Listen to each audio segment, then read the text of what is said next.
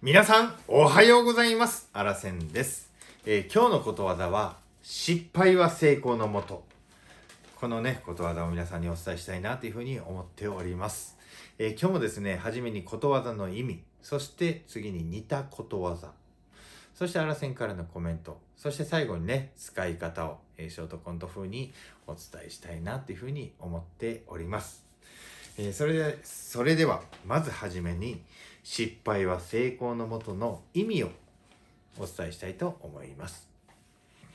失敗しても、その原因を突き止めて反省すれば、次は成功するということ。これが意味になります。続いて似たことわざです。まずは日本のことわざいきますね。え3つあります。1つ目です。失敗は成功の母。2つ目です。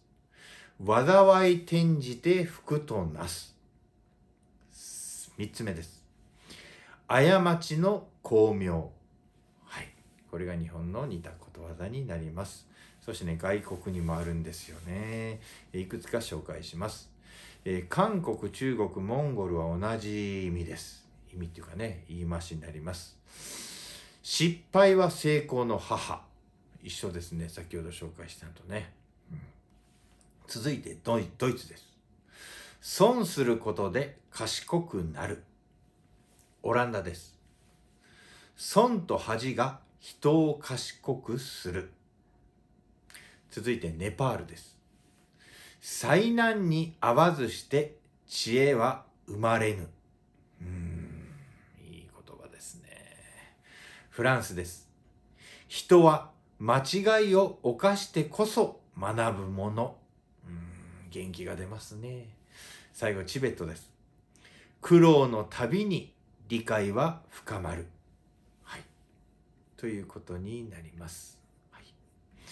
えー続いて、えー、アラセンからのコメントです、えー失敗しても何が間違っていたのかを調べて次に生かしていけば必ず成功するというねもう超ポジティブことわざになりますまあ誰でもね何か失敗して落ち込むことがありますよね。まあそんな時はねこのことわざをね思い出してね自分自身を元気つけてほしいんです。失敗は成功のもとやというのを思い出してほしいんですね。このね失敗したおかげで、まあ、このやり方ではダメやったんやなと次はこうしてみようっていうね考えることができるんです、まあ、そうやってね成功に近づいていけると。例えばねサッカーの試合でミスしたってね仕事で失敗することもあると思います。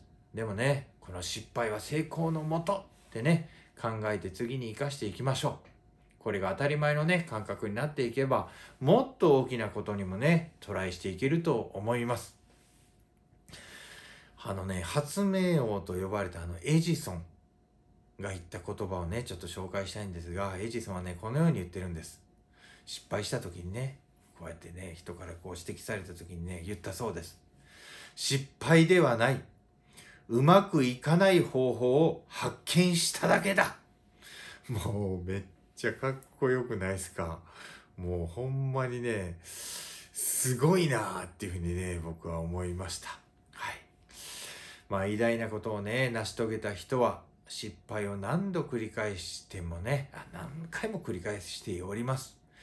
まあこのことわざはね本当ね人生を豊かにすることわざだと思いますのでね皆さんもうぜひね覚えてほしいなっていうふうに思っておりますそれじゃあね皆さん最後に使い方を紹介したいと思います。9! お父さん、庭でな、スイカ育てててんけどな、もうなかなかうまくいかへんね。そうかかなえ。失敗は成功のもとって言うやろもう一回原因考えて、もう一回植えてみたらどないや？ほんまやな。そうするわ。次はちょっと本でな、もう一回調べて、うん、しっかり調べた上でもう一回チャレンジしてみます。ちゃんちゃんということで、はい、こんな感じでね、使ってもらえたらな、なんて思っております。はい。それじゃあね、今日も失敗は成功のもとっていうのをね、どこかでね、えー使ってみてほしいなというふうに思います。そうするとね、自分のことわざになってね、忘れないと思いますのでぜひ使ってみてほしいななんて思っておりますそれではね今日も朝から元気いっぱい出発していきたいと思います皆さんいってらっしゃい目の前のあの人の大切なあの人の心に火をつけて励まそうと思うのならあなたが燃えればいい。